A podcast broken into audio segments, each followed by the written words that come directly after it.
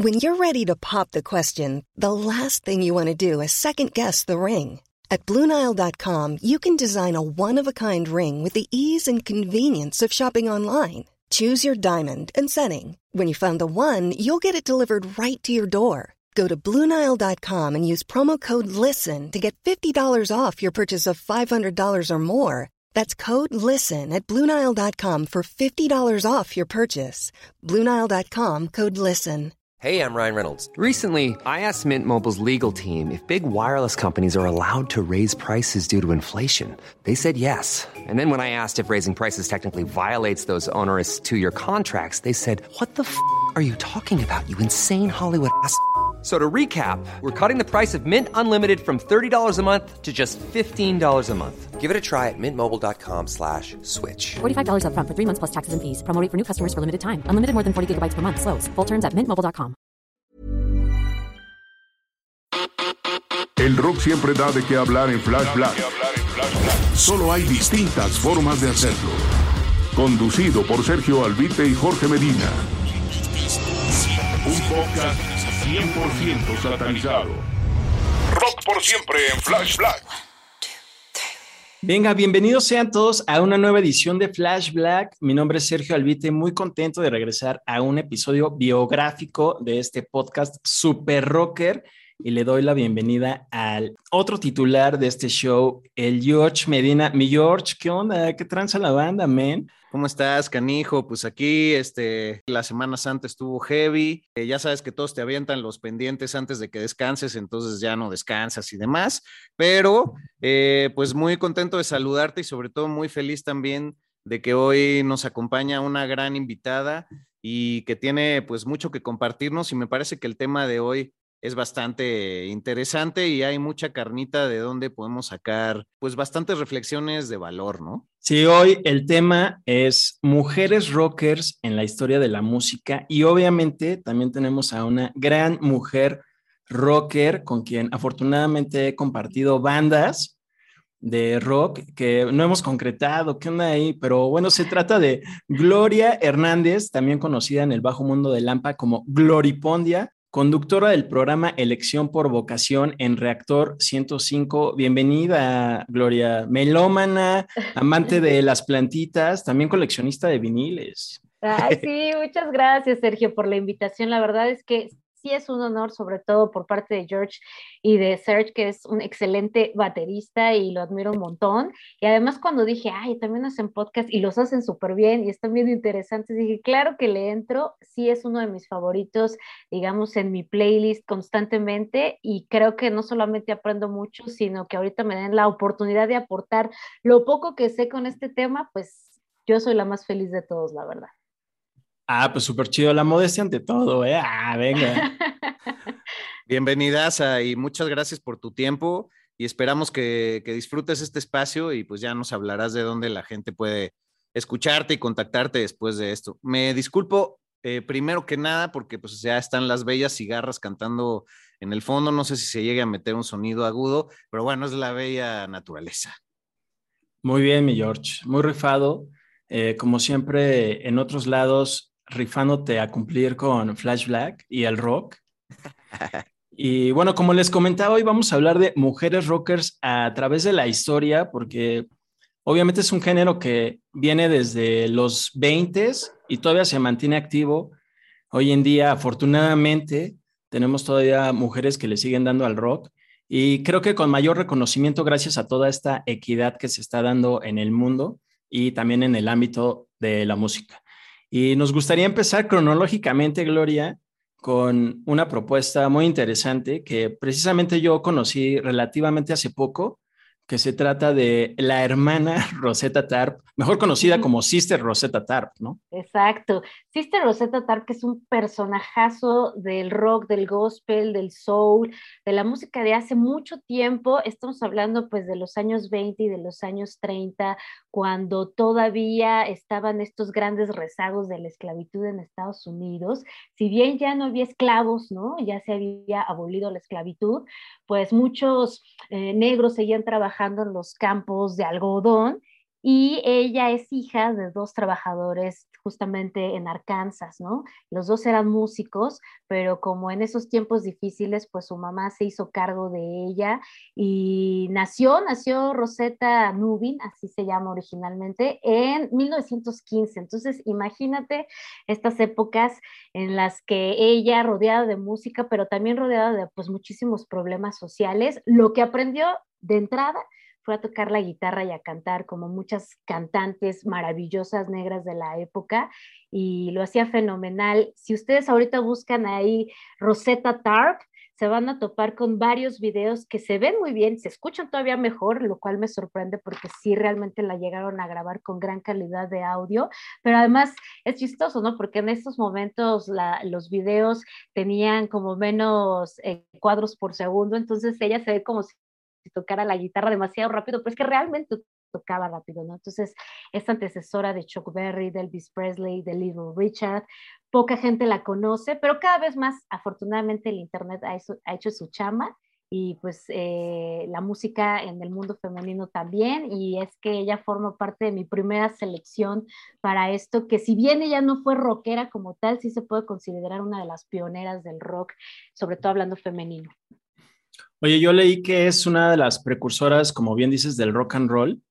Y bueno, vi varios videos de ella donde precisamente está tocando la guitarra acústica y logré encontrar algunos más que ya son más para acá, donde ya toma la guitarra eléctrica y por ahí vi unas declaraciones muy chidas de algunos medios de en ese entonces o más recientes, pero estamos hablando de los 60, 70, en que decía que cuando ella conectó su, guitarra eléctrica a finales de los años 30, se convirtió en la primera estrella de rock antes de que los hombres pioneros del rock soñaran con hacerlo. ¡Pum! Qué óvole con ese datazo, ¿no? Y fíjate que yo creo que había otras mujeres en la época que también lo hacían, pero sí ella no le sacó a la onda mainstream, es decir, en cuando sí pudo ser un tanto más famosa por su mismo movimiento geográfico, su mamá desde muy chiquita la sacó de Arkansas, la llevó a Chicago y pues ahí fue el boom junto con otros músicos, ¿no? Se, se topó con varias bandas, estuvo trabajando ahí, la casaron con un priest, con un, este, un predicador, y eso ayudó tanto en su carrera musical, no tanto personal, porque ella ya después se declaró abiertamente lesbiana, queer, ¿no? Entonces tuvo relación con mujeres, pero bueno, más allá de eso en su vida personal, el haber tocado gospel, como muchas de las grandes cantantes y músicas eh, en esa época, justamente del sur de Estados Unidos, pues se hizo en la iglesia, ¿no? Entonces, el juntar el gospel con la guitarra eléctrica, como que tú bien dices, pues creó un nuevo sonido que después es el que ya muchos conocemos y después se hizo mucho más famoso los principios del, eh, del rock como tal, ¿no? El rhythm and blues. Y sí, los videos recomendadísimos, creo que más que una idea de lo que se dice de ella o lo que se ha escrito, nada como verla tocar, es realmente impresionante, ¿no? Qué bonito que, trajiste a colación a Sister Rosetta Tharp. Eh, a mí también eh, recientemente es que conozco su trabajo, pero igualmente gente como Big Mama Thornton, eh, a quien hicimos referencia en el, en el episodio de Janis Joplin, pues me ha marcado mucho y como todos esos referentes, pues la historia ha sido medio ingrata y también la figura masculina se ha impuesto, pero la base siempre es femenina, ¿no? Y, por eso quiero también, eh, pues desde mi lado, Forever, que nunca me falta, contextualizar un poco que creo que, que el motivo para hacer este programa es, es justificar que a veces, eh, pues, eh, nos vamos mucho con el discurso social de la equidad y demás en este presente, pero había culturas que siempre han valorado a el género femenino como se debe, y es el caso, por ejemplo, e, en Egipto, en donde se tomaba de una forma equitativa a la mujer e incluso superior, e igual ustedes han visto que se emulaban como las cabelleras femeninas con el típico, valga la ignorancia, como trapo de los faraones y demás, y a veces con pelucas de pelo natural, en donde se decía que ya cuando la gente alcanzaba un cierto grado de conciencia, conocimiento y espiritualidad, pues ya se le estaba acercando más a las mujeres, ¿no? Entonces creo que, que siempre en la gestación como la naturaleza lo marca, está involucrada la mujer y es bien bonito que en las artes pues también siempre acaba reflejándose de esta manera, ¿no? Incluso pues todos eh, los hombres nacemos con pezones porque no existe el sexo antes del nacimiento, en la mera gestación, pues el universo dice, pues pónganle sus pezoncitos porque igual y le toca dar vida, ¿no? Entonces es una forma de, dar contexto que, que, es curioso que rascándole hay muchísimas voces y les recomendamos revisitar el de Janis Joplin para que vean que, que sí, que todo se gestó con estas mujeres, todo se gestó gracias a esta naturaleza de la creación y que siempre hay un rastro en donde nos podemos basar y que tenemos que voltear a ver, ¿no? Por supuesto, y además ahorita que mencionas a Janis Joplin, que por cierto, pues también se dejó influenciar altamente por, eh, por Rosetta Tarp, eh, también lo hizo, por ejemplo, Tina Turner, Aretha Franklin, ella misma ha dicho, ¿no? O sea, yo canto como canto también por ella que fue predecesora y hasta otras no tan rockeras, pero que también eran mm. increíbles como Karen Carpenter, ¿no? Que mm. además Karen Carpenter también era una instrumentalista brutal, una muy buena baterista, como que todo el mundo la relaciona más así con la baladita y más lo pop, pero tocaba la batería impresionantemente y tenía esta característica como, como Rosetta, ¿no? Que al agarrar el instrumento es cuando realmente ves todo su poderío, ¿no? Y más bien, y cantando, pues además genial, ¿no? Eh, como toda gran rockera con una vida tan complicada, híjole, se murió bien joven, se murió, no tenía ni 60 años cuando se murió, eh, desafortunadamente ya le habían amputado una pierna, ella era diabética y tuvo eh, fuertes problemas en el corazón y demás, entonces pues sí vivió al máximo, pero vale la pena ver lo que hacía y escucharla y clavarse un buen rato en ver los videos que están bien puestos ahí. Hay uno sobre todo que grabó en Manchester en una estación abandonada de tren que está genial. Entonces se los recomiendo muchísimo para que se vayan dando una idea de quién era. Y por supuesto, pues su físico maravilloso como esta precursora del, del, del, gospel, de grandes cantantes que no se preocupaban tanto por si son delgadas o no y demás. O sea, Rosetta Tarp se dejó ir y venir a lo grande en todos los mm. sentidos, ¿no?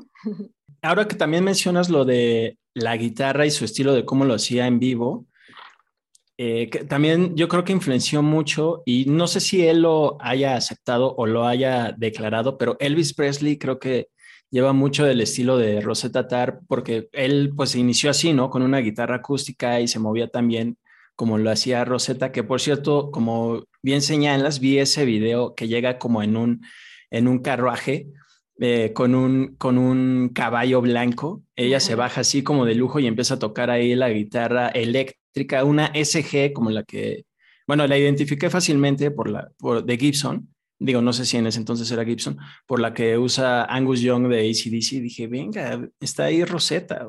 Sí, exacto. Y además, para que se den una idea, o sea, cuando ella estaba tocando a todo, este, a todo color y con esa gran técnica, Little Richard tenía solo seis años, Chuck Berry tenía 12, o sea, era un chavitito, y Elvis Presley era un bebé, tenía como tres años. Entonces, sí podemos hablar de varios años antes, y no como diciendo, ah, ella fue primero, no, sino que realmente por ahí, imagínate cuántas como ella no hubo, que seguramente estaban tocando padrísimo con estas influencias y con este aprendizaje que tenían a partir eh, pues de la música negra, ¿no? Que vino del sur de Estados Unidos y que luego se mezcló con todo el jazz que venía de Nueva Orleans y predecesora del rock, sí o sí, sin duda alguna. Por eso pues también la, mencionarle en esto yo creo que era bastante importante, ¿no?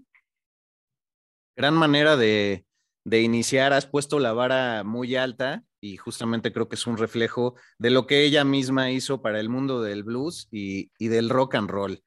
Pues yo creo que hoy abordaremos varios ángulos de las distintas expresiones que las mujeres han apoyado en el rock and roll. Podríamos decir que algunas las han hecho de guerreras, otras de magas y otras de pilares. Y si les parece, pues puedo compartirles un poco ya en esto que sonaba medio choteado y bien mencionaba Serge de las musas, pues el rol que tuvo Patty Boyd, esta mujer que fue esposa en un principio de George Harrison y posteriormente de Eric Clapton, y pues que el enamoramiento con Eric Clapton se dio, pues ahora sí que durante la relación que fue algo larga junto con George Harrison. Eh, ¿Se han escuchado de ella? ¿Qué, ¿Qué, tan fresco lo tienen? Sí, no, súper, súper he escuchado de ella. Yo vengo escuchando de ella desde la universidad gracias a un maestro que contó justo pues esa onda eh, de romance que traían con George Harrison y otro guitarrista muy popular, güey. Ah, bueno, o sea, Eric Clapton. ya lo había mencionado, no te preocupes. Además, ellos dos eran muy buenos amigos, ¿no? Entonces, este, pues más allá del escándalo y todo, híjole, creo que le compusieron dos de las más grandes canciones a ella. Entonces, algo, algo tuvo que ver en esto de la música y del rock, por supuesto. Qué chido que la elegiste, George. Sí, pues ahí les va la historia. Digo, de entrada, las hermanas Boyd, pues las tres eran muy bien parecidas, eh, eran se dedicaban a la farándula, modelos, eh, actrices. La mayor era Patty Boyd. Luego le seguía su hermana Jenny, que en realidad se llamaba Helen Mary, pero le decían Jenny por una de sus muñecas de niña. Eh, ella fue pareja en un momento de, del músico Donovan, el musicazo canadiense. Y también la mencionamos en el programa de Fleetwood Mac porque fue esposa de Mick Fleetwood.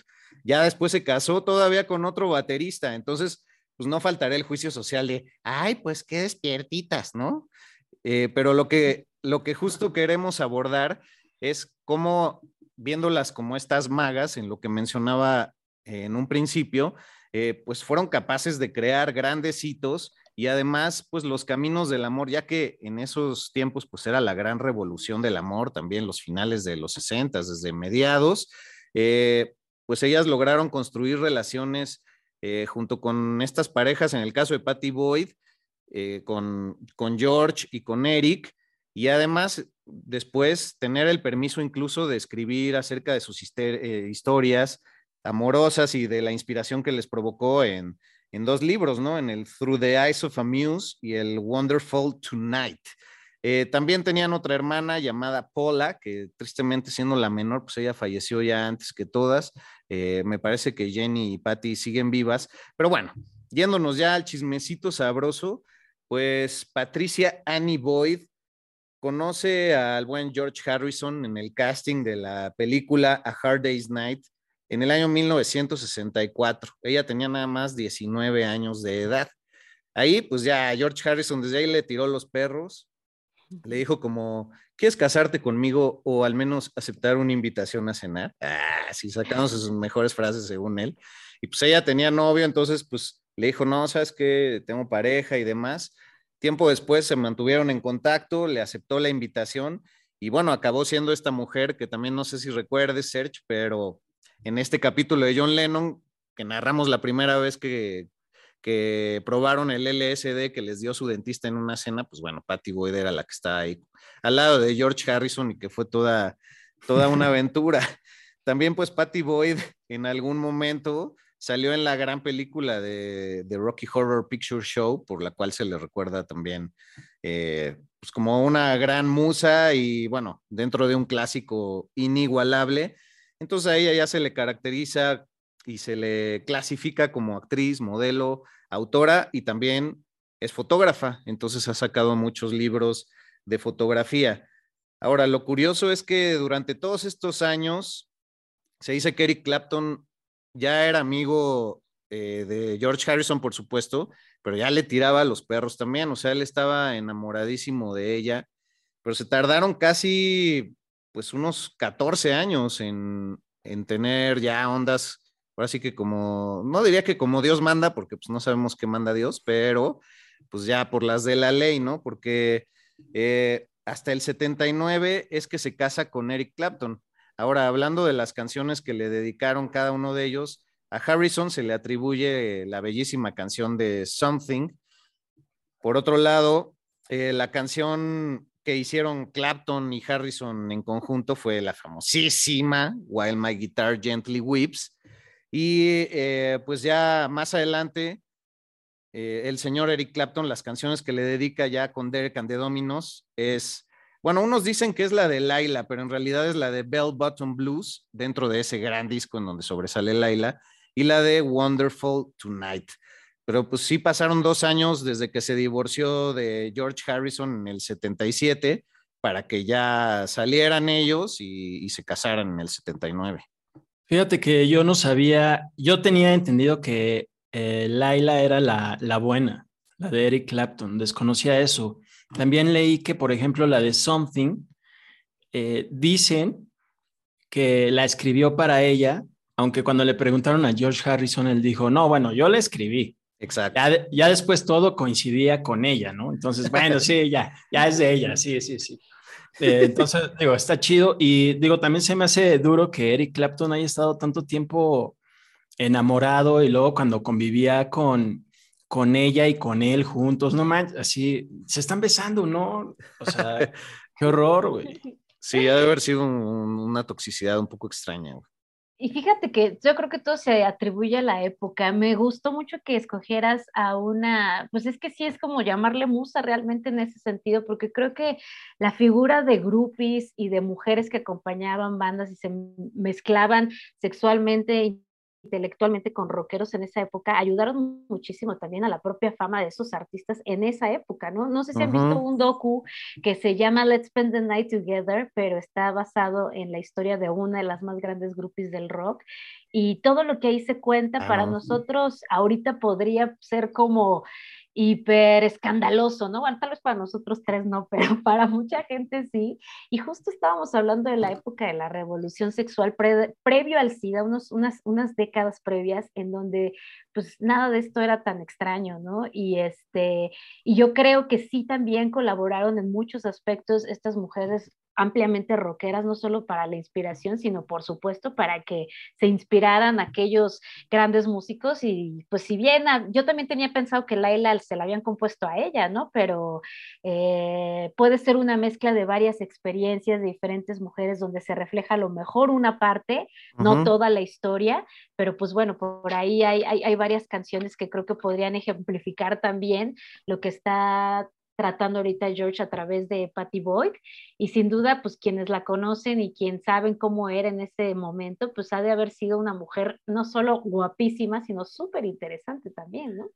Sí, energéticamente de esas, de esas personas que llenan un cuarto, que llaman la atención de todo mundo, no yéndonos solo a lo superficial de la belleza, sino, como dices, ha de haber tenido una forma de pensar, una, una plática y una mística y además, pues un atrevimiento, porque como bien dices, si todavía nos causa infarto en año 2022 algunas de estas anécdotas, ahora imagínate, no, y viene con minifalda, ¿no? O sea, entonces, pues creo que era importante subrayar a, a esta importante, importante personaje que, que tiene por ahí unas entrevistas en línea que me parece que lo han desaprovechado. De hecho, por ejemplo, Taylor Swift la entrevistó en alguna ocasión y pues sí se fue muy por las ramas, o sea, desaprovechó la ocasión totalmente. Claro, que la Taylor Swift pues como que está también aprendiendo, ¿no? Acabo de ver su docu, yo tenía una idea de ella muy distinta, me gustó, pero creo que ella también está justamente haciendo que esto, esto que estamos haciendo, aprendiendo también de, de lo que ha sido el pasado y pues eh, qué chido que hayas escogido a Patty Boyd George. No, pues muchas gracias. Pues momento de girar la ruleta Ah, venga. y ver qué carta nos tiene nuestro querido Serge. Oye, pues precisamente solo quería agregar que eh, Ronnie Wood de los Rolling Stones también quedó prensado de los encantos y pensamiento de Patty Boyd. En ese entonces él todavía tocaba con Rod Stewart. Ah. Y, ajá, entonces creo que también eh, destaca como esa onda groupie eh, que, pero que a la vez no es como grupo, ¿no? Realmente era solo vincularse con estos músicos por, por coincidir, no tanto por entrar en ese círculo musical. Exacto. Y, y, también se me fue dar un dato que es curioso, que pues en el momento en que el matrimonio de Harrison y Patty Boyd seguía todavía vigente, pues ¿por qué no Eric Clapton estuvo saliendo mucho tiempo con la hermana Paula de, de Patty Boyd? Pero ya al momento en que quedó libre, pues sí, como que medio que se le aplicó. Entonces, pues, pues bueno, el amor se construye de diversas maneras, no hay definiciones. Yo creo que eso es también lo que hay que aprender. Exacto. Sí, justamente que no hay definiciones en el rock. Afortunadamente, si no, no existirían grandes personalidades como la que voy a mencionar a continuación, que me permití elegir. Venga. que la verdad es una chava hoy en día señora, a la cual respeto mucho porque la considero como la mujer, no la primera mujer, pero sí de las más rebeldes en el rock. Eh, Joan Jett, eh, cuyo nombre de nacimiento es Joan Marie Larkin, nació en el 58 en Pensilvania, en Estados Unidos, siempre vivió muy cerca de Filadelfia. Se le conoce mucho no solo por su carrera solista y por grandes himnos como I Love Rock and Roll, que ahora predomina en casi todas las películas, eh, un verdadero himno. Ella fue la que formó The Runaways, que también hay una película biográfica. Que, ajá, eh, de esa banda precisamente también surgió Lita Ford, que también hoy es una solista que toca rock más duro, digámoslo así. También se popularizó ella en los 80, pero no al nivel de Joan Jett, que como decía, formó The Runaways a, a mediados de los 70. Eh, de niña siempre fue considerada como la tomboy del grupito de amigos que es un término muy mal aplicado realmente, eh, porque se le dice así a las niñas que conviven con niños o hacen cosas de niños, ¿no? O sea, que realmente pues eh, podían hacer lo que quisiera. Entonces siempre se le acuñó ese término. Fue alguien que también se fue a los 15 años de su casa, muy, muy, muy joven, por problemas en su familia, donde había cuestiones de eh, salud mental, de familiares. Su hermana también lidiaba mucho con, con la ley, ya sabes que se robaba una bici, entonces decían, ¿qué onda? Ella como que se hartó de eso, se fue y es así como que ya empieza a entrarle al rock de lleno. Eh, aprende a tocar la guitarra con un disco de los Rolling Stones que se llama Let It Bleed. También aprende a tocar la batería, o sea, es como multiinstrumentalista. No, pues ahí nomás. Sí, la neta, muy rifada. Eh, eh, siempre se ha caracterizado por tener una actitud muy rocker, no solo sobre el escenario, sino también por debajo, porque siempre tiene como estos peinados como eh, así sin arreglar, siempre como parado o disparejo, lo cual creo que es una característica no fundamental del rock, pero que sí le da mucha relevancia. Eh, ella forma de Runaways. El primer concierto precisamente al que va como fan es de los Rolling Stones, pero a la vez es su debut en vivo porque le abre a esta banda de Mick Jagger y donde los conoce y pues es curioso porque pues ella aprendió la guitarra con, con ellos mismos y los termina conociendo. Después ya termina saliéndose de la banda, realmente se deshace, como que no coincide sobre todo con Lita Ford, eh, es con quien tiene como mayores diferencias. Y ya en los 80 es donde ya se enfoca totalmente en una carrera solista que se hace llamar como Joan Jett and the Black Hearts, digamos que esa es su banda. En 1981 saca este disco de I Love Rock and Roll, donde precisamente la rola que le da nombre al álbum, ella no la quería sacar porque decía que no le había gustado el proceso de grabación, se sentía incómoda con esta, con esta canción y entonces el productor le dice, oye, pues aguanta, o sea, si está chida, yo creo que puede pegar. Y creo que en ese entonces todavía no la habían pensado como sencillo. Entonces dice, ¿sabes qué? Si hay que sacarla, ya, ya, venga, Joan. Y ya le hacen así como todos, le, echan, le echan porras, se anima y es el, la primera canción, el primer sencillo de ella como solista que llega a los charts y que ya empieza a figurar su nombre y, y gracias a eso dice, ah, pues venga, es, es alguien que, que está ahí, ¿no? Eh, también eh, de destacar que, por ejemplo, de Runaways surge en el, en el 75 por ahí, mediados de los 70, pero también es una época en que están todos los medios enfocados en, en bandas de hombres, ¿no? En Led Zeppelin, Deep Purple, Black Sabbath, Kiss, The Who, quien, quien menciones, ¿no? Así. Y gracias a, a esto, como que The Runaways todavía llama más la atención, porque Jet siempre eh, ella se autodenominó como feminista y a esta banda siempre la catalogó como feminista, porque realmente cuando salían a tocar salían como ellas mismas, playera, jeans, tenis, no se pintaban, decían que, decía ella que era una banda antibonita, lo, cual está, lo cual está muy chido, y ese feminismo afortunadamente perduró muchos años después, eh, de hecho, hizo que ella abriera su propia disquera llamada Black Heart Records, inspirada en su propia banda, porque decía que todas las grandes disqueras no le daban prioridad no solo a las mujeres, sino también a las bandas medias, ¿no?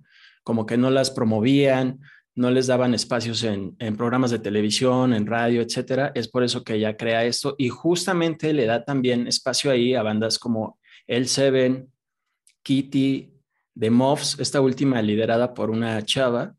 Entonces sí, también se enfoca mucho en, en las mujeres. Y ya para concluir mi choro, eh, quisiera resaltar que Joan Jett estuvo en la inducción de Nirvana al Salón de la Fama, tocando con ellos, Dave Grohl en la batería, Chris Novoselic en el bajo, Pat Smear en la guitarra y ella, digamos que ocupó tentativamente el lugar de Kurt Cobain para cantar la de Smells Like Teen Spirit, la guitarra y, Oh. y la voz. Qué buen dato, güey. No, pues muchas gracias, amigo. No, sin lugar a dudas, eh, sorprendente y creo que sí, por este lado del mundo, enfocándome en México, eh, creo que no se le ha honrado como se debe, ¿no? A, a Joan Jett y a las Runaways. Son poco conocidas, según mi perspectiva. Sí, creo que yo conocí primero a Joan Jett a través de Universal Stereo que a las propias Runaways, ¿no? Y ya que me clavé viendo más lo que era esta mujer súper rockera, como bien dices, el look, que además todavía lo tiene, y esta actitud súper punk que ya traía, pero dotada de tintes tal vez un poquito más pop después. Yo tengo entendido que incluso I Love Rock and Roll es como una canción que ya se había grabado antes de la versión que ella hizo súper famosa, ¿no? Y participaron por ahí los Ex Pistols y todo. Ella era gran fan también del punk y pues puso toda la actitud y disciplina en ello, ¿no? Siento, ahorita que mencionas, mira, justamente Nirvana, yo creo que ella es como una especie de... Eh, eh, ay, se me fue ahorita el nombre. Espérame tantito, el de, el de los Foo Fighters. Dave Grohl. Sí, como el Dave Grohl, pero de las Runaways, en el sentido en el que, ok, vale que eso la banda, ¿no? Duró realmente poco. Ah, Y después interesante. ella sí. dice, vámonos.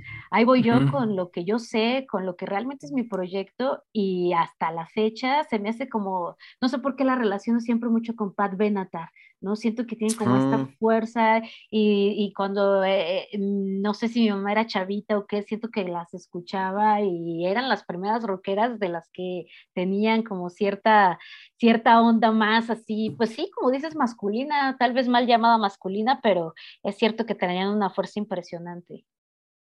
Sí, justamente, eh, y a mí también me, me la relaciono mucho con Pat Benatar. Yo creo que también no solo es en parte por el estilo musical del rock, sino porque también tienen un look muy parecido. ¿No? Como que no Sí, era un, ajá, no era el cabello largo, clásico, cliché, digamos que se les daba a las mujeres, sino que ellas lo usaban como así corto, despeinadón, eh, como que libre de prejuicios. Pues chido por Joan Jett, su rock y el punk. Y justamente el punk que nos lleva a nuestra siguiente musa, a nuestra siguiente mujer rocker, Siouxsie Sioux, también conocida, bueno, o mejor conocida por Siouxsie and the Banshees, ¿no? Exactamente, también es una líder de banda total, pero Uf. además ahorita que estamos hablando de, de fans y de ser groupies, ella, ella junta todo en una sola mujer y creo que por eso cuando me dijeron cuál es, de entrada me vino ella a la mente, ¿no? Si Hmm. bien no es de las primeras rockeras que yo ya alababa y escuchaba, porque la verdad es que todavía me tardé, es porque justamente no es tan, eh, no sé si valorada, creo que últimamente más, ¿no? Pero eh, es una precursora en todos los sentidos. Ella era fan, muy fan de los Sex Pistols cuando era muy chavita. Si nos vamos tal vez un poquito más atrás en su historia, pues eh, nació en Londres, ¿no? Tenía un papá alcohólico, eh, su mamá era secretaria técnica, digamos que tenía una vida bastante normal, pero a los 17 años decide dejar la preparatoria y justamente dedicarse a la música porque mm, eh, tenía muchas cosas que expresar como muchos adolescentes de la época y que ya habían sido influenciados por el punk y ella seguía junto con varios eh, siendo gran fan de, de, tenía hasta un grupo ¿no? al que pertenecía en el que veneraban a los Sex Pistols, iban literal a ver todos sus toquines, ¿no? Se llamaba el Contingent Y pues ahí se, se fogueaba con ellos y de pronto también empezó a tocar y tenía ahí otros amigos, entre ellos por ahí estaba Billy Idol, ¿no? Y de hecho es muy famoso un programa, eh, un talk show que se llama Today Show en el BBC, de la BBC en el 76, en donde el conductor le tira la onda, ella está parada atrás de los Sex Pistols y le hace así como una pequeña declaración y le dice, pues, ¿qué onda de aquí a dónde, no? Y no, hombre, se le ponen súper, ahora sí que super punks, valga la expresión, y le empiezan a atacar un montón al conductor que pues había como una especie de doble moral que ella siempre criticaba, criticaba mucho de la sociedad eh, londinense de la época, ¿no? Y es cuando ella dice, ya, vamos a hacer, voy a hacer lo que yo realmente quiero hacer, que es música. Se junta ahí con sus compas para hacer Susie and the Banshees. En un momento eran solo The Banshees y ya luego ella pone el Susie, que además la pronunciación nunca he sabido exactamente cómo es. Según yo es como Susie, ¿no? Pero, este... Sí, es, estilo, eh, según yo, los nativoamericanos, ¿no? El, de los Sioux, pero eso es un juego justamente como de Susi y Sioux, y sí. Exacto, y además rompiendo todas las características físicas que hasta el momento tenían cantantes, por lo menos en ese momento, cantantes mujeres, porque ella sí agarró su look de muchas, de muchas influencias y eh, empezando, ya mencionaban de Rocky Horror Picture Show, por ahí también ella se inspiró mucho para agarrar parte del maquillaje que usaba, ¿no? Este, por supuesto, la onda punk que también quería ella, eh, pues, dominar, ¿no? Decir, aquí soy una chava que no me veo tanto como chava, sino soy un tanto andrógina, que canto bien grave.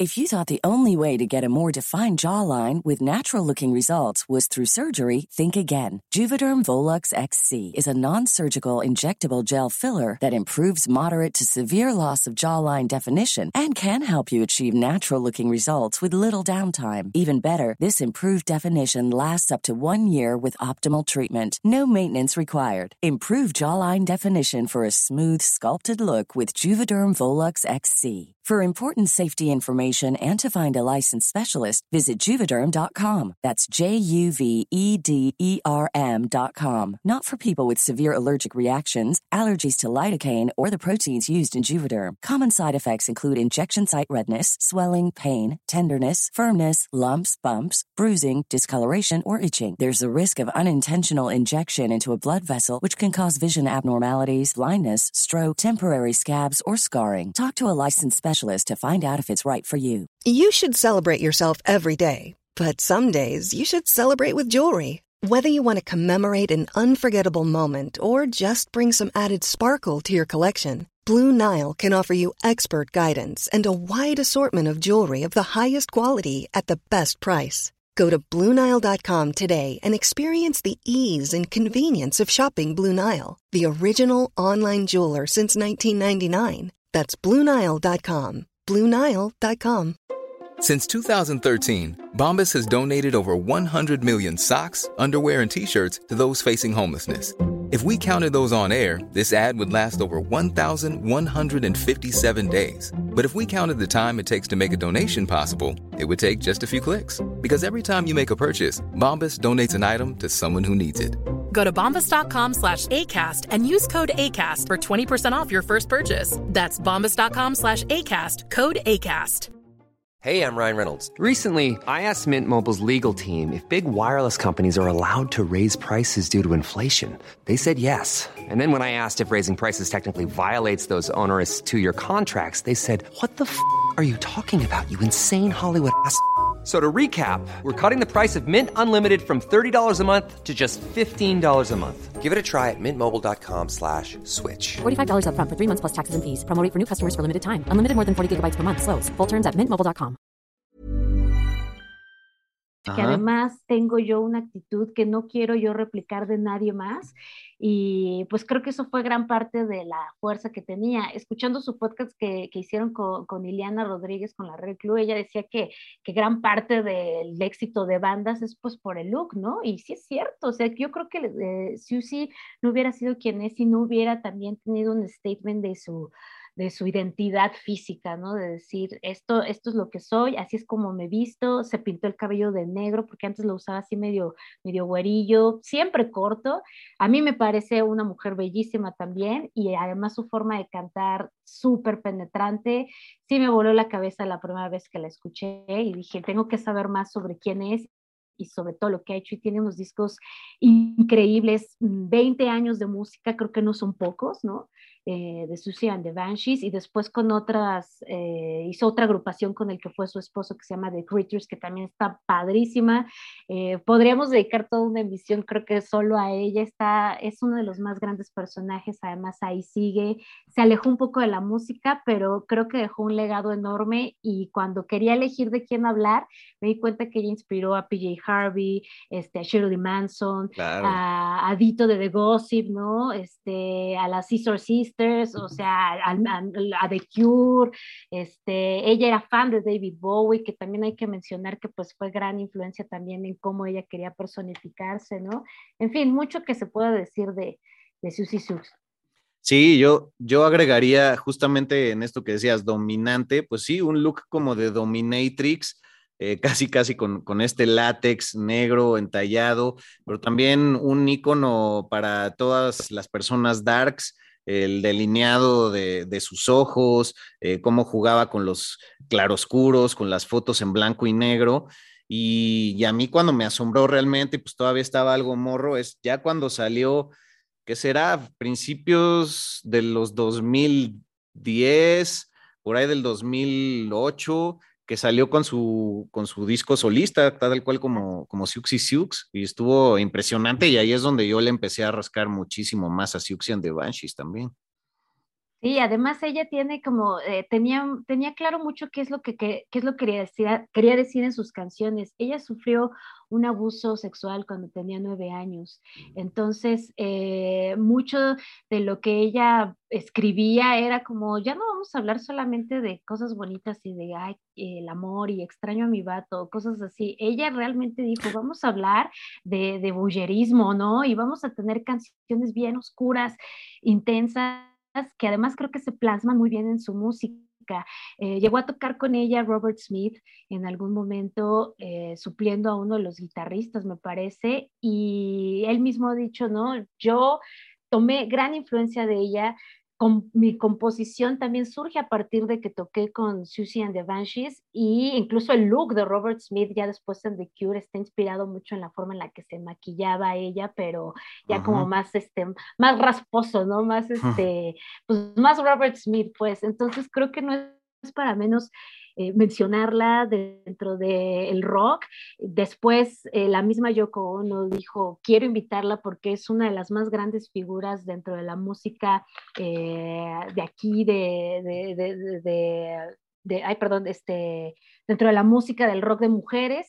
Y ella además ha sido como, pues creo que reconocida también en, el sentido de que dices, bueno, puede que no te guste su música, pero si la has visto te preguntas quién es y esa es la gran maravilla que tiene Susie Sux y si la escuchas pues mejor aún, ¿no? Además te hace bailar, creo que también tomaba esta onda de, finales de los 70, principios de los 80, que no era solamente guitarrazos y pong y aventarse, sino también ya te ponía a bailar como muchos de los artistas de la época y, y pues padrísimo. Y luego la veías en entrevistas y era súper seria, un tanto hasta medio mamona, ¿no? Hablar. Y, eh, y yo decía, bueno, ¿quién es esta mujer tan increíble? A la fecha creo que ya se ha suavizado un poco, pero no, no puedo decir que sea algo suave ahorita ella, al contrario, veto a saber las mil y una anécdotas que tiene una, una mujer como ella, ¿no? Ya nos pusiste eh, unos casos interesantes en, en la balanza para rascarle más y seguramente podremos rescatar más información sobre, sobre ella. Y bueno, también lo hizo Search con, con Joan Jett, porque creo que, que sí hay, que rascarle. Y, yo nuevamente volviendo a mi, a mi lado más esotérico, eh, pues creo que, que el género femenino siempre se ha caracterizado por ser sostenedor y facilitador para los nuevos movimientos. Si uno va ciertos cursos de meditación, de cualquier tipo de sanación y demás, casi siempre la mayoría de, las personas son mujeres porque son las que se avientan más como a abrir estos umbrales. Y a mí me encanta volverme a encontrar con estos escenarios en donde se nota que justamente las facilitadoras son pues estos rostros, estos nombres que tampoco les interesa sobresalir, pero que cuando la historia es justa empiezan a salir y empiezan a colarse en temas como estos y nos damos cuenta que, bueno, el universo musical nunca tiene límites, pero, pero vale la pena siempre clavarse en cada una de sus distintas y medianas y pequeñas galaxias, ¿no? Si lo queremos ver así. Claro, por supuesto. Y fíjate que eh, ella misma creo que ha mantenido muy bien su imagen también pública. ¿En qué sentido? En que pues siento que no pretende nada.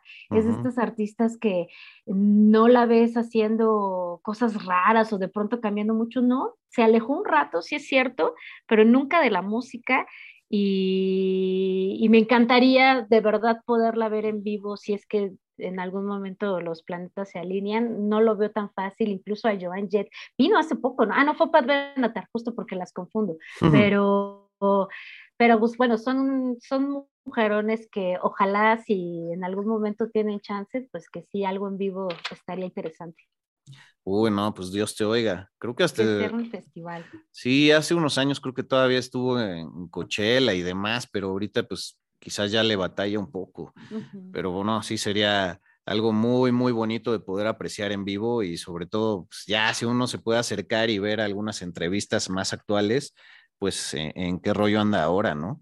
¿Les parece que pasemos a la siguiente carta de parte de su servidor? Ya llevamos alrededor de 40 minutos de programa, eh, van cartas bastante fuertes, entonces, eh, pues yo ahora traigo eh, una carta que no, sé si les parezca polémica. ¿Ustedes habían escuchado hablar de Cynthia Plastercaster? Sí. Sí, por distintas referencias, pero sí, exactamente. Por Kiss, ¿no? Por la canción de Plastercaster. Sí, exactamente. Fue así como la conocí y, gracias a, este episodio le puse especial atención a la letra de Kiss y ahorita la, la platicamos. ah, pues sí, si si me apoyas comentando sobre eso, porque bueno, para todos nuestros escuchas, los que no saben, eh, Cynthia Albritton es conocida por, ser, por Cynthia Plastercaster, nacida ella en Chicago en el 47, pues por ser también uno de los grandes íconos de las mujeres groupies de todas las épocas. Pero ella llevó también la revolución sexual y este free love y el amor al rock and roll que es enorme por parte de ella a otro nivel y de una manera muy inteligente y muy artística que por supuesto para muchos fue muy fácil denostar en un principio, pero que a mí me parece algo súper valiente que hizo en su momento. Y bueno, ella viniendo de una familia católica y conservadora, lo que se le ocurrió un día que su maestra de arte les dijo, a ver, chavos, les pido de tarea, por favor, moldear algo que sea sólido y que se mantenga en su forma firme. ¿Y qué dijo ella? Ah, pues un pene erecto, ¿cómo de que no? Entonces, así fue que empezó con una idea, la cual, bueno, generalmente se usan distintos materiales eh, para hacer esta, este arte plástico y ella en lo que cambió fue en que empezó a usar una pasta dental en lugar de yeso, ¿no? Que sería lo común. Entonces ese fue su primer acercamiento y, y de ahí para su clase pues se fue para el Real y también ella empezó a entrar en distintos conciertos. El primero que fue a ver fue de los Rolling Stones, de ahí se inspiró, al parecer pudo acercarse, los conoció y, dijo, no, pues cada vez hay más chavas aquí afuera de, los camerinos, ¿no? ¿Cómo le voy a hacer para sobresalir?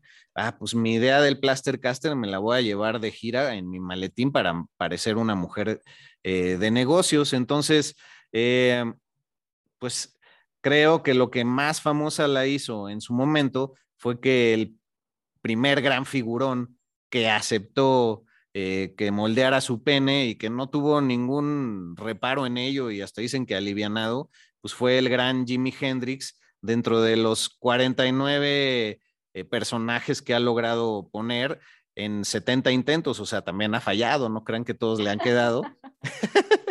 pues sí, no faltará el que, imagínate, si orinando en un baño público hay quien, quien, le da pena, pues ya ahora sí que mostrar esos atributos, pues no es cualquier cosa. Entonces fue Jimi Hendrix, que además no fue el único de, Jimi Hendrix Experience, también Noel Reading, el bajista, pues se animó, ella en entrevistas ha declarado que pues nada más le faltó Mitch Mitchell para, pues para que pudiera completar ahí el rollo. Eh, también entre grandes personajes están de MC5, el señor Dennis Thompson y Wayne Kramer o Kramer, eh, Eric Burdon de los Animals, también gente de Television, de los Dead Kennedys.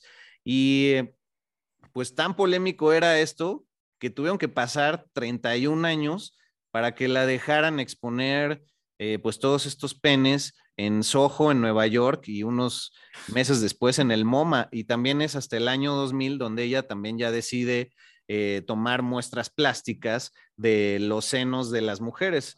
Y entre eh, pues las más conocidas a las que les ha sacado estos moldes ha sido a Laetitia Sadier de Stereolab, a Karen O de los JJJs y a Pitches. Pero también mm. entre, entre las figuras ya a lo largo de la historia pues se han ido agregando los que eran managers o tour managers de bandas como Led Zeppelin y demás, cineastas y así, pero alguna anécdota curiosa también es que Frank Zappa le pareció tan artístico y tan curioso en su momento lo que ella hacía que decidió patrocinarla.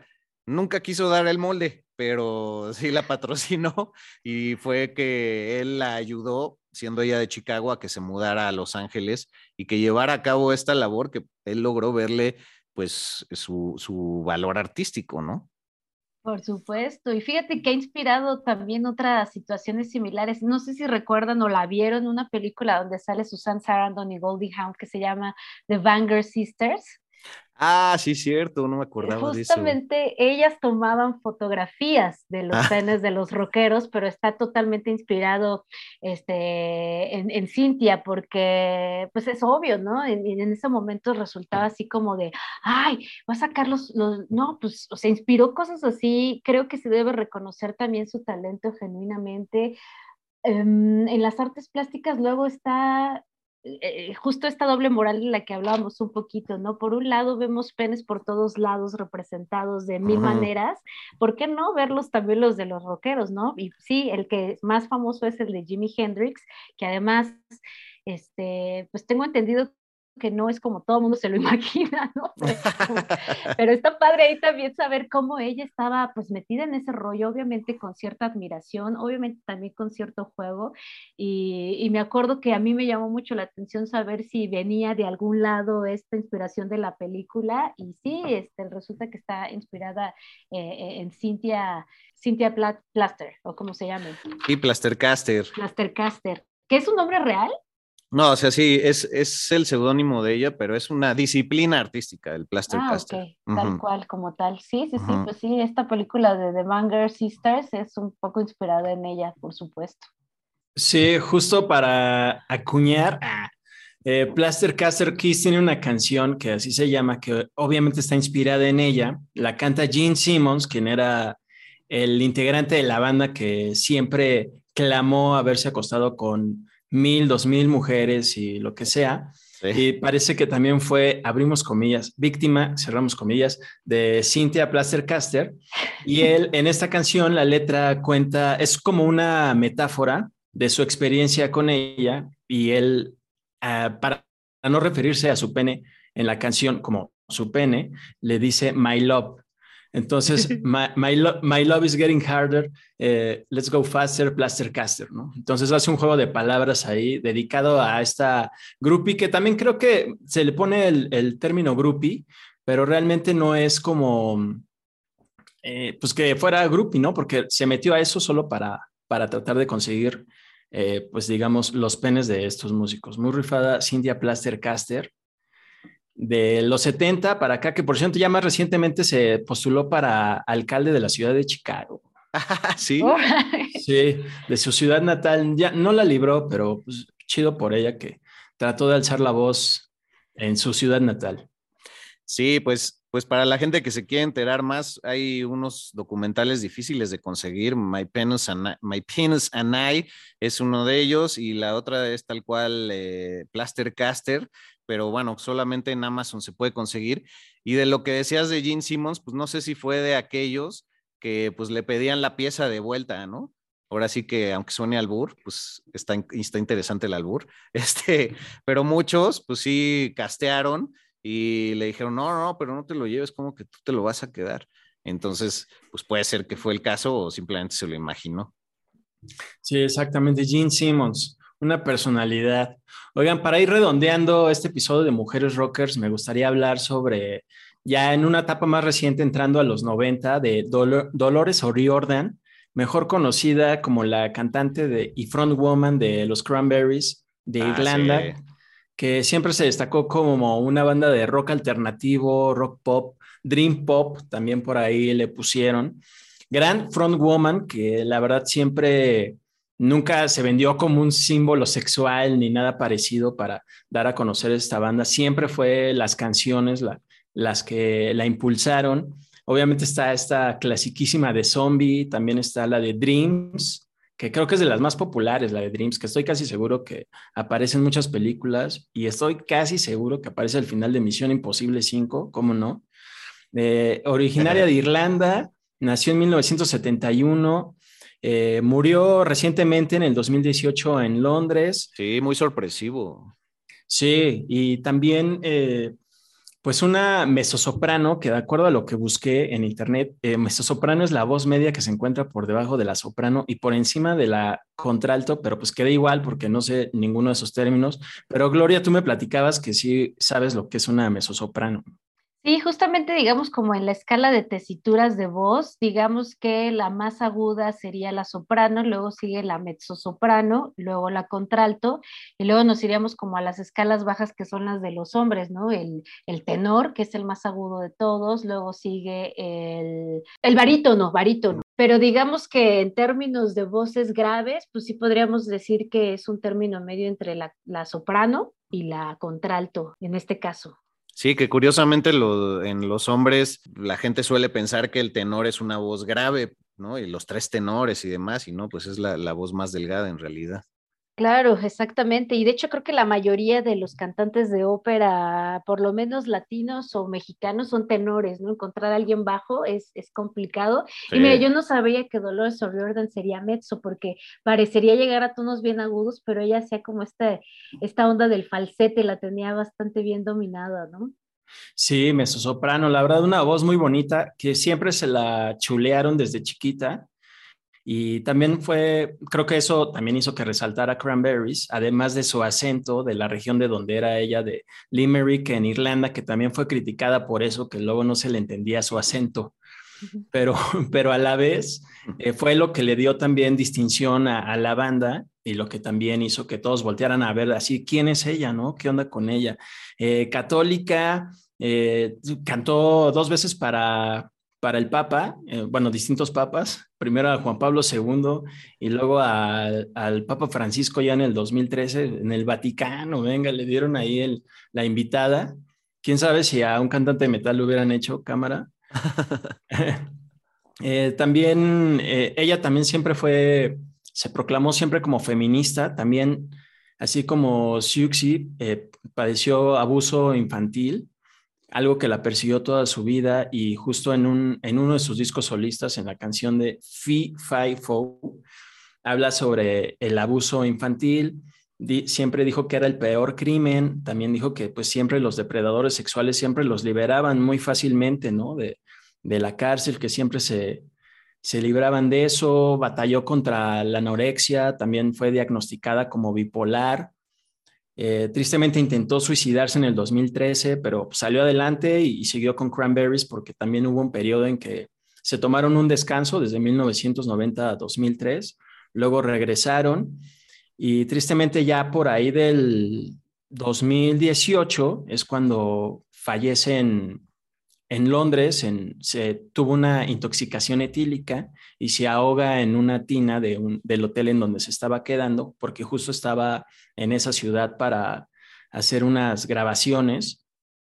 Y muy triste porque Dolores O'Riordan siempre figuró como muy sonriente. Digo, pocos sabían que tenía estos eh, trastornos. Sí, suele ser el engaño. Pero siempre figuró todo. Sí, exactamente. Con, Robin Williams y así. Sí, también siempre, eh, pues, les decía, feminista, pero siempre buscando la equidad, ¿no? Que siempre hubiera igualdad entre ambos sexos. Ay, pues sí, me, sacudiste la, las fibras, güey, porque su pérdida fue muy sorprendente para todos y yo creo que, que dentro de este rock pop, eh, a muchos desde niños nos, pues nos acercó al rock eh, gracias a su música, ¿no? Y, y, era muy llegador y era como el típico rock que también le gustaba a las mamás, así de, ay, a ver, pon tu casete este de las Cranberries. Y vinieron al Auditorio Nacional como 80 veces, güey, yo creo. Sí, totalmente. Mi hermana era súper fan y eso que dices es cierto. Por ejemplo, a mí me prohibieron el dónde jugarán las niñas de Molotov o el primero de The Offspring, pero los de Cranberries pues siempre estaban así como eh, bien recibidos por la familia. Y no, y ahorita que decías de que mostraba un lado eh, muy lindo y aparentemente, pues mira, yo de verdad recuerdo que en, con su disco de los Cranberries de este, No Need to Argue, o sea, era de los que más me llevaron a momentos oscuros de mi vida mientras los escuchaba. Y creo yo que eso sí transmitía mucho tanto con su voz, con la música de los Cranberries. Sí es una mujer que en su momento supo transmitir esta, pues esta tristeza a través de la música y sí, sí, sí fue realmente sorprendente su muerte, pero híjole, es que también se llevan con, ellas pues todo lo que han vivido y todo lo que traen cargando y creo que el mejor homenaje que les podemos hacer también después de eso pues es escucharlas, ¿no? Sí, justamente los, las portadas de los discos de Cranberries, ahorita que lo mencionaban, es como muy noventero, pero también parece como de, un programa tipo Friends, que todos están sentados en un sillón como de Central Perk. Sí. Así, así igualito. Es justamente ese, ¿no? El de No Need to Argue. Ese. Y también sus videos pues eran oscurones y como todavía estaban en la mejor etapa de MTV, sí recuerdo que, a mí me transmitían también algo medio depresivo y medio dark, pero, pero que era a la vez atractivo, ¿no? Agradable. Dolores O'Riordan, pues en el 2018 se fue reciente, cuatro años apenas, porque se cumplieron en enero. Ella falleció el 15, muy triste, y obviamente Cranberries, pues dejó de, existir, pues ella era la, la front woman y realmente la imagen. Oigan, pues muy chido este programa. No sé si me gustaría que agregaran algunas recomendaciones que pudiéramos buscar en internet de más eh, front womans o músicas de las que podamos escuchar su arte. Venga. Sí, pues ya para cerrar justamente la tercera que había elegido, sé que no vamos a ahondar mucho en ello, pero sí les recomiendo que se claven en Joan as a Police Woman, así tal cual. Ella es Joan Weiser eh, o Weiser, se pronuncia Weiser, este, pero justo su nombre artístico desde hace varios años es Joan as a Police Woman. Ella es gringa, nació en Maine y es realmente excelente. Ha tocado con Anthony and the Johnsons. Tuvo primero una banda que se llamaba The Dam Builders y eh, fue pareja de Jeff Buckley. Cuando él se murió, pues realmente ella misma ha contado, ¿no? Que fue uno de sus grandes momentos de la vida. Además de que, pues, la peculiaridad de ella misma es que es adoptada. Ella y su hermano fueron adoptados desde chiquitos, pero les inculcaron sus papás adoptivos la música y el arte. Ella tocaba el piano desde los seis años, el violín desde los ocho, es una gran compositora y con Damon Albarn se clavó en la pandemia para hacer lo que ha sido sus últimos discos. Y si te vas del último al primero, creo yo que es la mejor manera en la que recomiendo este, escucharla. El último se llama The Solution is Restless, tiene un montón de jazz, tiene mucho también como de rock, eh, tiene por ahí unas presentaciones en vivo que son buenísimas y ella también trae pues muchísimo este bagaje no solo musical del, por ejemplo, eh, del soul o del blues, le gusta mucho también, ah, se considera gran fan de Al Green y ella misma dice que compone como con grandes bases de lo que escuchaba de Al Green, sino también de música clásica. Entonces, sí es rockera, puedo decirlo yo, porque también tiene algunos discos bastante rockerones, pero ahí tiene unas mezclas bastante buenas y pues es, esa sería mi recomendación actual, además de que ella ya no está tan chavita, ¿no? Tiene creo que 51, 52 años, entonces pues también ahorita tiene un rock muy maduro, una música muy padre y además ella canta súper chido, también tiene esta característica de no ser una cantante que canta muy agudo, sino que también se va como a los tonos más bajos, entonces de pronto podría tener un matiz un tanto masculino, pero pues es ella con un montón de glam también, ¿no? Le gusta Bowie, este, entonces pues trae ahí grandes influencias también de lo que ha sido el pasado de los 80 hasta ahorita. A mí me encantó esa propuesta, yo debo decir que pecaba de ignorante antes de que tú nos lo propusieras en la planeación de este programa, Joanna Sapolis Woman ya está en mis favoritos y, nada más de escuchar cinco o seis canciones, ninguna fue despreciable para, para mi humilde gusto. Entonces, pues gracias por poner eso en la bandeja, la verdad, sí me sorprendió y, bueno, pues, pues habrá que, que, calarle, ¿no? Sí, por supuesto, qué chido, George. Dobro, muchas gracias. Ah, pues si les parece, ya aprovechando para cerrar, nada más voy a hablar de algunas personalidades y algunas mujeres que también fueron musas para éxitos muy importantes. En el caso de Cat Stevens, pues está Patty Darvanville, que bueno, fue un gran amor para él, eh, también un poco tóxico, y de ahí viene la gran, gran canción de Wild World. Una que me parece muy interesante es cuando Paul Simon deja a su esposa Pexy Harper y escribe 50 Ways to Leave Your Lover cuando pues, se enamora de Carrie Fisher, ¿no? La famosísima princesa Lea, con la cual pues estuvo siete años de novio y ya cuando se casan no duraron ni, el año. También, eh, pues resaltar ya por ahí de Brasil a Astrud Joao, eh, Astrud Gilberto, Joao Gilberto y Stan Getz, que hacen La Chica de Ipanema, basado en, esta chica conocida como Elo Piñeiro, Eloísa Meneses Pailes Pinchu, que era alguien que pues caminaba ahí por las bellas eh, playas de, Río de Janeiro y pues qué sería de la música de elevador sin esta gran composición. Una mujer que también se hizo modelo e incluso salió en la Playboy gracias a la fama que, provocó pues esta composición, ¿no? Y, también pues en, la guantera se me quedó un poco hablar de Grace Slick, simplemente decir que esta mujer que fue eh, pues la front woman de Jefferson Airplane en su segunda etapa.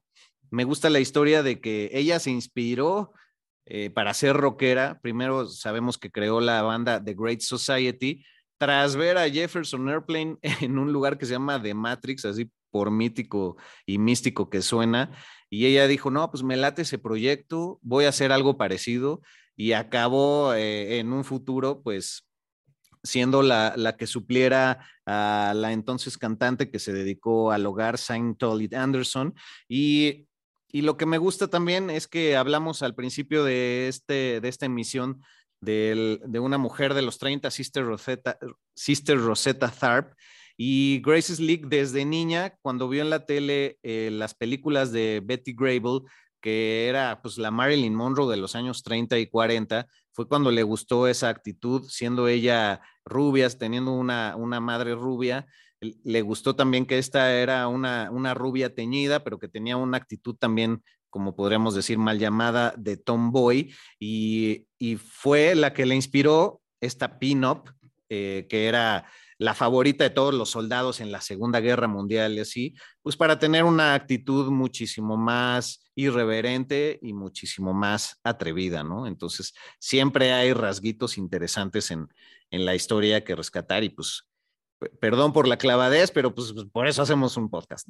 Claro, no, y estaría bien chido que lo hicieran uno particularmente de Grace Slick. Yo creo que White Rabbit es una de las canciones más chidas que hay sobre la frase de la tierra. Por ahí alguien hizo como, eh, cuando le quitan la música a la rola original y dejaron solo la voz de Grace Slick eh, corriendo en al, por ahí está en algún video, búsquenlo cantaba además padrísimo, ¿no? Y ella misma, pues guapísima, muy entrada en este mundo psicodélico de, las drogas y demás, que creo que lo hizo de una manera positiva.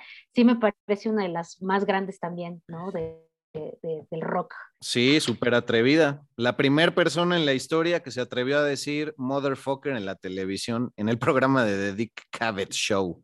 O sea, tenía sus pantalones bien puestos. Pues sí, mucho que decir de ella. Perdón, ¿qué agregas, mi querido Serge? Eh, pues muy chido. Solo quiero recomendar a una banda ochentera, bueno, realmente setentera, pero que debutó en, en 1980 con su primer álbum, Demolition se llama Girls School la banda, que es la primera banda de metal conformada en su entereza por mujeres. pertenecieron a esta ola de la New Wave o British Heavy Metal, eh, que estaba a todo en, el Reino Unido con Saxon, Def Leppard, Iron Maiden, y que además hizo muy buenas migas con Motorhead, y justo hicieron una banda en conjunto que se llamó Motorhead Girls School, que después ya solo lo abreviaron a Head Girl, así lo abreviaron. Y pues nada, era una mezcla de punk con metal. Eh, afortunadamente aún existen, ya solo eh, quedan dos integrantes originales en la actual alineación. Yo creo que su mejor época fue en los 80, en los 90 desaparecieron, al menos en cuanto a discografía. Y a partir del 2003 regresaron y todavía existen, siguen tocando ahí en algunos festivales, ya con no, no con el mismo impacto de los 80, pero sí le abrieron mucho las puertas a todas estas bandas de metal de mujeres y también las que solo eran lideradas por mujeres. Gracias a Girls School es que existe esta apertura, porque ni siquiera a ellas en, en, esas, en ese entonces las dejaban tocar porque eran mujeres. O sea, todos los, los grupos del cartel eran de hombres y decían, no, ¿cómo, ¿cómo van a tocar unas mujeres? No, no, no. Entonces quedaban intimidados por, por su poder y realmente fuerza en un escenario. Puras mujeres, cuatro integrantes. Pero eso fue Girl School y pues muy chida por todas esas recomendaciones, mi George. hombre, qué, fino. Qué fino, qué fino cerraste. ¿eh? Ah, no, pues amigo, muchas gracias. Oigan, pues ya cerrando y para despedir este episodio que estuvo muy chido, la verdad, muchas gracias Gloria por, por estar en esta edición de Flash Black. Desde hace tiempo que pensábamos ya en invitarte y afortunadamente se dio esta oportunidad y pues algo más que quieras agregar y también dónde podemos encontrarte y en qué horario podemos escuchar tu, tu show. Ah, muchas gracias, Serge. Pues miren, mi show no tiene nada que ver con música, pero este, todos los martes a las 11 de la mañana, de hecho puede ir cualquiera que quiera hablar sobre lo que hace y poner la música que le gusta, de eso va a hablar de la vocación. Eh, a mí me encuentran como Gloripondia, yo no soy muy de redes sociales abiertas, este, la neta es que soy bien, este, bien hacia adentro, pero si me escriben, con todo gusto y yo prefiero irme a tomar unas chelas con alguien con quien quiera platicar así largo y tendido que estar ahí como, ay, nos seguimos, no, pues mejor unas, unas chelucas y, y, platicamos. Y aprovechando, pues me gustaría recomendar un libro que se llama Women Who Rock, pero aquí hay dos grandes, eh, eh, pues, taches en este libro. Si bien justifican por qué eligieron a estas mujeres, porque son un montón.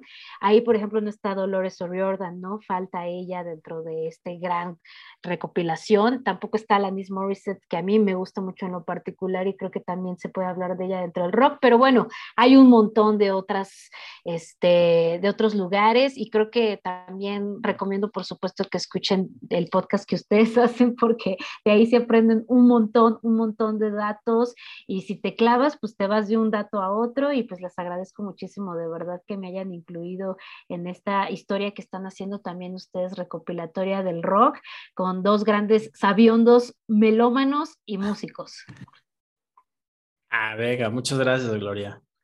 No, pues nos honras un montón. Muchas gracias por tu tiempo, por tu sapiencia. La verdad es que, eh, pues, estuviste al tú por tú y qué bueno. Y pues sin afán de sonar como Alex Lora, pero pues también el rock and roll es una vocación y pues practíquenlo, ¿no? Oye, pues cuídate mucho. en nuestras redes, mi querido Search, arroba flashblackpod para Instagram, para Twitter, arroba flashblackpodcast en TikTok, en donde estamos creciendo pues bastante. Muchísimas gracias a todos los que nos interceptan por ahí. En las redes de mi querido Sergio Albite, arroba albuitre con V y, mis redes están como arroba Medinaudio para Twitter, Instagram y en TikTok estoy como Lupi George.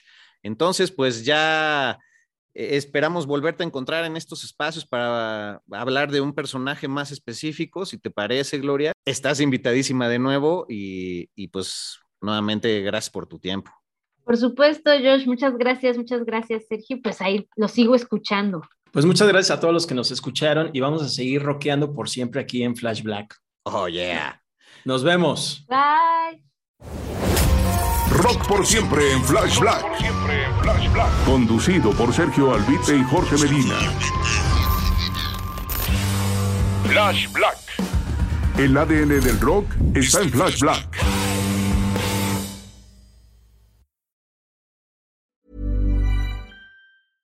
Even when we're on a budget, we still deserve nice things.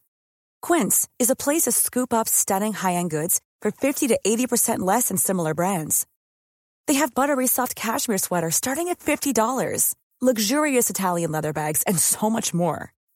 Plus, Quince only works with factories that use safe, ethical, and responsible manufacturing. Get the high-end goods you'll love without the high price tag with Quince. Go to quince.com/style for free shipping and 365-day returns.